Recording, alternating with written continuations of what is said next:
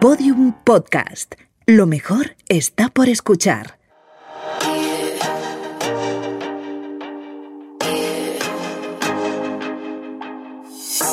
Family Podcast, un proyecto de Santillana para compartir en familia. Educar desde el respeto y sobre todo sin perder los nervios puede ser una tarea complicada cuando los padres se enfrentan a situaciones extremas, peleas entre hermanos, discusiones por la comida, por recoger los juguetes, situaciones incómodas cuando tratas de que tu hijo se comporte en un restaurante. ¿Es posible educar a un hijo sin perder los nervios? De eso vamos a hablar hoy con Tania García. Ella es una de las mayores especialistas en educación basada en el respeto y autora del libro Educar sin perder los nervios. Tania, hola, ¿qué tal? Hola. El título del libro nos lleva a la pregunta, ¿es posible educar sin perder los nervios? Sí, sí, claro, por supuesto que es posible educar sin perder los nervios. Además, no es que solo sea posible, sino que debemos educar sin perder los nervios, si queremos que nuestros hijos tengan una óptima salud emocional y, por lo tanto, psicológica. ¿Y cómo ponemos esto en práctica en el día a día? En realidad no es tan difícil. Lo que pasa que conlleva un trabajo mm, por parte del adulto, ¿no? Siempre pensamos, siempre la sociedad está pensada de una forma adultista, autoritaria pensando siempre en el bienestar adulto, ¿no? Como tú antes introducías, hablabas del restaurante, por ejemplo, de cómo hacer para que se comporten en un restaurante. Y en realidad deberíamos plantearnos, eh, ¿Los restaurantes están, eh, están preparados para tener niños o están solo pensados para el bienestar adulto? ¿no? Entonces, a nivel social, todo está preparado para el bienestar adulto y, por tanto, nos centramos en que los niños cambien. ¿no? Yo quiero que mi hijo cambie, que se comporte, que haga esto, que haga lo otro, pero en realidad, ¿qué hacemos como adultos para cambiar el día a día en los hogares? ¿no? Entonces, el trabajo es básicamente adulto cuando nosotros cambiamos más bien mejoramos, mm, intentamos empatizar, intentamos eh, entender a los niños, todo cambia. Hola, soy Valeria mamá de un niño de nueve años y una niña de cinco años. Normalmente los momentos más conflictivos del día tienen que ver o con levantarse a la mañana para ir al cole y, lógicamente en el fin de semana no, no pasa. Y los otros momentos más conflictivos, por supuesto, son a la noche, al atardecer, cuando ya empiezan a estar y otra vez tienen que ver con el cansancio. Para resolverlos, normalmente intento plantear juegos, no sé, antes de ir a dormir hay que lavarse los dientes. Eh, pues un montón de veces, si están que les gusta jugar a saltar en la cama antes de dormir, por ejemplo, pues voy con mis dos vasitos, uno de agua, uno vacío, el cepillo de dientes, una toallita y les lavo los dientes en la cama y no pasa nada. Y pongo la toalla, mientras uno juega, el otro se está lavando los dientes y en vez de ir al baño, que es un rollo, pues se lavan los dientes ahí. Educar a un hijo es también un proceso de aprendizaje para los padres. Eh, ¿Cómo educamos cuando nadie nos ha dado un manual de instrucciones? En realidad no necesitamos un manual, ¿no? Que todo el mundo piensa, ostras, no nos han dado este manual o, o hay personas que dicen no necesitamos un manual, se aprende sobre la marcha, ¿no? En realidad es, es, verdad, se aprende sobre la marcha, pero venimos de nuestras propias infancias, ¿no? De cómo nos han educado, cómo nos han acompañado y nos han acompañado de forma adultista, centrado en el interés adulto. Como te decía anteriormente, siempre intentamos cambiar a los niños y las niñas y en realidad somos los adultos los que tenemos que mejorar. No se trata tampoco de un trabajo fácil, pero tampoco es difícil, ¿no? Es centrarse en, en empatizar, en mejorar y en centrarse en las necesidades que tienen los niños, ¿no? Porque siempre por ejemplo, cuando están comiendo nos centramos en que en lo que queremos nosotros que coman, ¿no? No nos, no nos paramos a pensar, ostras, ¿qué necesita comer? ¿Por qué él mismo o ella no puede decidir cuánto comer y cómo? Sino que hasta les tenemos que decir la cantidad de comida que tienen que comer, ¿no? Porque solo nos centramos en lo que nosotros pensamos que debe ser óptimo. Y como te comentaba, eh, nos centramos en el bienestar curricular, ¿no? En tener un buen colegio y demás. Pero ¿dónde queda el bienestar emocional? Sin, bienestar emocional no podemos llegar a ningún sitio. De hecho, la mayoría de los adultos muchas veces necesitamos ayuda, necesitamos recomponernos. El trabajo imprescindible es conocernos emocionalmente nosotros para poder ayudar a nuestros hijos a, a conocerse. Cuando educamos, ¿estamos reproduciendo patrones? Sí, por supuesto. ¿Estos patrones se pueden cambiar? Sí, sí, sí, se pueden cambiar, pero Mm, trabajando. Entonces, eh, tienes que practicar diariamente el trabajar en contra de tus patrones, ¿no? Entonces, eh, el kit de la cuestión siempre es practicar, practicar, practicar. Y un día te va a salir mal, pero otro día te va a salir mejor, ¿no? Es como quien quiere cambiar unos hábitos alimenticios. Pues bueno, pues sí, pues algún día vas a meter la pata, pero vas a seguir la línea que tú sabes que necesitas para mejorar tu salud. Pues es exactamente lo mismo. Eh, educar a mis hijos, no diría yo que me obligó a cambiar patrones, sino que decidí cambiar patrones, que es distinto. No estaba de acuerdo con la forma tradicional, no me sentía cómoda, no, no me sentía bien cuando gritaba, cuando me enfadaba, generando estrés. O sea, a mi madre cuando mi hija nació, si estaba en la, yo la ponía en la trona y lloraba, pues la levantaba, lógicamente, porque no quería decir, es que eso, te, claro, que me contestaba ella, pues te está tomando el pelo, te está tomando el tiempo. Le digo, pero si su modo de expresarse, que es un bebé, es llorar y no le hago caso, entonces ¿a qué le hago caso? Entonces hay determinadas cosas que, que sí que cambiaron. Lógicamente no existen los gritos la mayoría de los días eh, en mi casa y en mi infancia sí que existieron. Tampoco hay demasiadas normas respecto a las costumbres, sobre todo, y a las rutinas. Si un día se cena a las 8, se cena a las 8, si otro día se cena a las 8 y media, se cena a las 8 y media y no pasa absolutamente nada. Estamos hablando de los antecedentes que tenemos nuestras generaciones, generaciones, bueno, pues que hemos sido criadas en una educación estricta. ¿Este tipo de educación es positiva? No, para nada. ¿Y de No qué es forma positiva. afecta al comportamiento de los niños? En, en realidad, eh, en todo, ¿no? Porque los niños no están siendo ellos mismos, no están eh, haciendo lo que realmente quisieran, no están sintiendo como realmente quisieran, sino que están haciendo exclusivamente lo que sus madres y padres quieren que hagan o digan. Conozco a miles de personas que, que estudiaron una cosa porque era la que sus padres consideraban que era una cosa de bien, que iban a sacar, que iban a sacar una buena carrera profesional y demás. O cuántas personas están con una pareja que realmente no quieren porque es el yerno perfecto, por, por ponerte un ejemplo, ¿no? Entonces, esto realmente, este impacto, la educación autoritaria y adultista pensada solo en el adulto, que no deja expresar a los niños, que no hay respeto en realidad, porque no se trata solo de hablarles con, con voz templada o ponerles una cara bonita, no, engloba realmente una empatía generalizada. ¿Y qué ocurre? Que eh, ellos, cuando no reciben esto, pues tenemos falta de autoestima, necesidad de aprobación de, de los demás, ¿no? Hacer las cosas más pensando en lo que, en el que dirán, más en lo que tú quieres. Bueno, pues cuantísimas personas adultas hoy en día eh, su sexualidad no la viven en libertad por el- los antecedentes familiares o no han estudiado lo que quisieran o, o no se van a vivir a otro país por miedo. Quiero decir que las consecuencias en los niños siempre son pues baja autoestima, depresiones, miedos. Y sobre todo también la forma en la que se van a relacionar de adultos.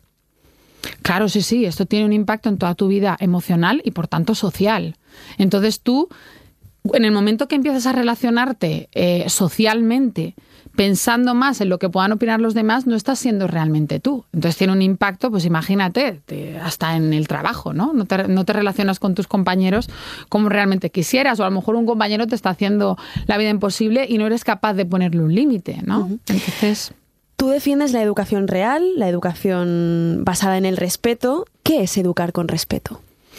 Tú tratas a tus hijos e hijas con respeto para que ellos también aprendan de respeto, porque si no es imposible que lo aprendan, ¿no? Es decir, realmente la educación real y respetuosa es algo lógico, es algo coherente, es algo que tú entiendes, luego te cuesta mucho llevarlo a cabo, es cierto, pero lo ves, lo ves claro, ¿no? Y luego, por supuesto, el amor incondicional y el acompañamiento emocional, que es saber estar cuando ellos peor están, ¿vale? Que es, están emocionalmente eh, explosivos, están teniendo una explosión emocional, saber estar ahí. ¿De qué forma afecta el estrés a nuestros hijos? Nuestro estrés. Piensa que el estrés eh, realmente lo que genera es, dentro de nuestro cuerpo, eh, la hormona del cortisol es una hormona que necesitamos, todos necesitamos una pequeña dosis de esta hormona para eh, movernos, ¿no? Para tener motivación y ganas de hacer cosas. El problema viene cuando esta hormona está multiplicada, que es la hormona del cortisol, que es justo la hormona del estrés. ¿Qué pasa? Que nosotros como padres les generamos estrés a nuestros hijos, por lo tanto generamos que tengan exceso de esta hormona y lo que ocurre es que nuestros hijos tengan eh, un impacto emocional y cerebral muy fuerte.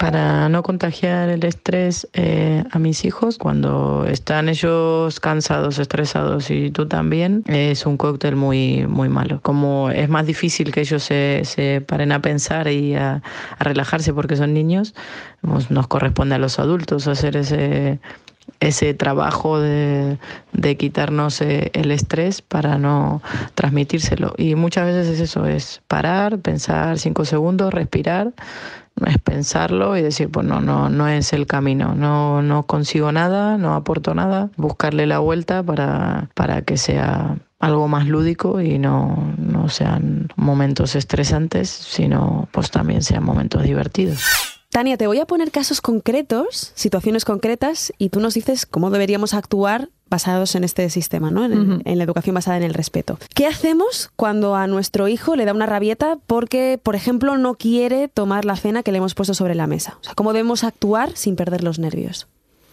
Bueno, para empezar, tenemos que tener en cuenta que entre todos los miembros del hogar podemos decidir el menú de, nuestra casa, ¿no? Porque muchas veces hacemos como si fuera, ¿no? La típica frase de madre de esto no es un restaurante, ¿no?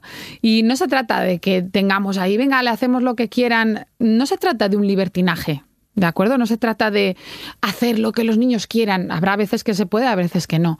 Pero para empezar, antes de que ocurra esta rabieta, podíamos ver cómo se podía prevenir. Y una de las cosas es que ellos también tengan capacidad de, de decisión, ¿no? Puede ser que tú le hagas elegir entre unas judías verdes y unas acelgas, es decir, es, es más o menos lo mismo, pero que ellos puedan decidir. En el momento que ellos pueden decidir qué comer, también eh, se sienten pues válidos, se sienten comprendidos, se sienten escuchados. Entonces, eso seguramente prevendrá la rabieta. Pero aparte puede ser que ellos hayan elegido su plato y aún así luego no quieran comérselo y lloren, ¿no?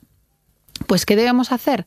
Entender su situación. Siempre nos centramos en nuestras emociones, en lo que brota dentro de nosotros, esta rabia, esta mala leche que no puedes contenerla, que te entra ahí de los mil males y dices, bueno, a ver, para. Uh -huh. Es que a lo mejor tu hijo tiene cuatro años y lo único que está pasando es que está llorando porque no quiere comer eso. Entonces puede ser que no tengamos ninguna otra opción. No le podemos ofrecer otra cosa, pero tampoco le vamos a obligar a comer eso, ¿no? ¿Y qué hacemos? Pues entonces le acompañamos emocionalmente. ¿Vale? Para ello tenemos que trabajarnos emocionalmente nosotros, porque si estamos centrados en nuestra ira, no vamos a poder comprenderles, ¿no? Pero estar cerca de ellos, decirles que les comprendemos, que les amamos, que estamos ahí, que entendemos que no quieran comer lo que hay, que lo hemos decidido entre todos, pero que bueno, que no les apetece, que los comprendemos, pero no podemos hacer otra cosa, ¿no? Y estas situaciones pueden pasar muchas veces, cuando quieren un juguete y no lo podemos comprar, mmm, cuando quieren quedarse más tiempo con los primos y no puede ser. Entonces, si tenemos dos caminos, que es tratarles mal, gritarles, cabrearnos, exigirles. Y el otro camino es tratarles con educación y con respeto.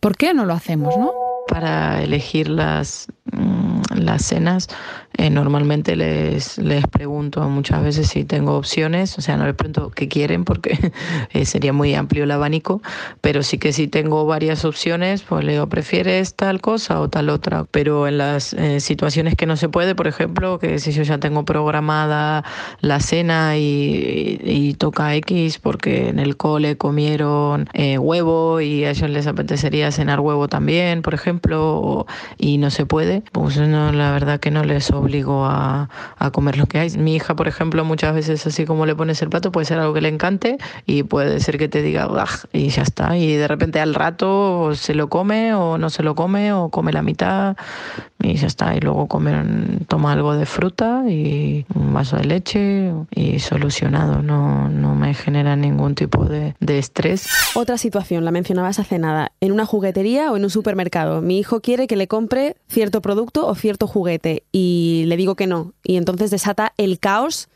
en el supermercado o en la juguetería. ¿Qué hago? ¿Cómo me enfrento a esto? Bueno, primero, la forma de decir que no tiene que ser una forma respetuosa. ¿Vale? Porque ¿sabes qué pasa? Que nos han educado a decir el no por defecto.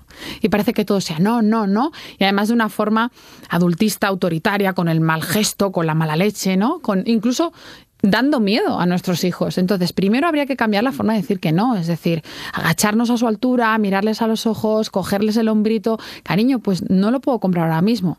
Evidentemente esto no va a evitar que exploten.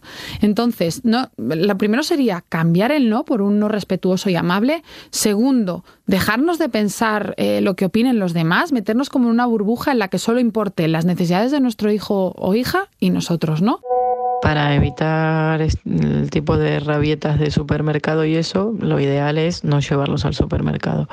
Pero si se da esa circunstancia que, que por ejemplo, bueno, nosotros ahora llevamos una alimentación bastante saludable y al principio era complicado cuando iban a la compra y claro, el no es muy complicado de gestionar. Entonces, eh, el tema es primero plantearme si, si el límite que puse eh, es el correcto y si lo puse por algo y lo decidí, eh, mantenerlo. Al final, si le digo no quiero que tome un chocolate y dije que no, porque se ponga a llorar, luego no voy a decir que sí. El límite es pensar si me estarían pidiendo tomar lejía, por más que griten, lloren y, y pataleen, ¿le dejaría tomarla? No, pues ya está. O sea, es igual, o sea, no es algo saludable para ellos y no quiero que lo tomen en algún cumpleaños o cosas así. No soy estricta en ese sentido cuando están fuera de casa, pero en mi casa no quiero que haya ese tipo, ese tipo de cosas y ellos ya lo saben. Hablábamos antes de la hora de la comida. Otra de las horas complicadas en casa es la hora de dormir. A veces en algunas casas eh, se origina casi una batalla campal. Eh, ¿Cómo actuamos frente a esto? bueno, pues eh, muchas veces se origina la batalla campal porque nos centramos en lo que queremos los adultos, ¿no? Tú tienes la mente puesta en lo cansada que estás de trabajo, en lo estresada que estás, en que quieres ver una serie con tu pareja, que quieres ya silencio en el hogar. Entonces, como estás centrada en tu propia emoción, no eres capaz de entender las emociones de tus hijos. Entonces, no significa que esto sea, venga, va, vamos todos a la una de la mañana y vamos al colegio sin descansar. No, pero simplemente a veces con prestarles atención, jugar con ellos un ratito, eh, meterte con ellos en la cama, acariciarles el pelo, besarles, hablar de lo que, cómo nos ha ido el día, no solo cómo te ha ido en el cole, con quién has hablado tal, no, no, sino contarles también nuestro día a día, ¿no? Como me voy a dormir yo con ellos, siempre se quieren ir a dormir porque les gusta ese, ese momento, porque lo comparten conmigo, si me quieren contar cosas. Desde pequeñito mi hijo, antes de, con la luz apagada y todo, antes de dormir, eh, le cuento un cuento sobre su día y bueno, desde que nació mi hija les cuento un cuento sobre su día a los dos y ellos mismos ahora ya cuentan su propio cuento de, de qué ha pasado en su día y resaltan lo, lo, más importante o lo que más les ha llamado la atención de su día. Entonces es un momento bonito y la verdad que normalmente sí, sí que se quieren eh, ir a dormir. Eh, la crianza o la educación de nuestros hijos es prácticamente también un proceso de aprendizaje para nosotros, para conocernos más a nosotros mismos como padres, como personas también, mientras estamos educando a los hijos. Pero en ese proceso, aunque intentemos mantener la calma, eh, es posible que perdamos la paciencia, es posible no, probablemente. ¿Cómo hacemos para recuperarla? Mira, pues una de las herramientas que yo aconsejo a las familias con las que trabajo es cuando estemos realmente en un momento que no, que vemos que no podemos volver a la calma, es pensar realmente la suerte que tenemos, ¿no? Que hay millones de personas que han perdido a sus hijos, que no los tienen, y nosotros los tenemos. Entonces, muchas veces todas esas cuestiones se quedan en nada cuando ves que la salud es lo más importante. Entonces es como una herramienta rescate diríamos, ¿no? Es cuando realmente ves que se te está yendo la olla, que ya no puedes más. Entonces, oye, busquemos una herramienta que nos saque de esa emoción, ¿no?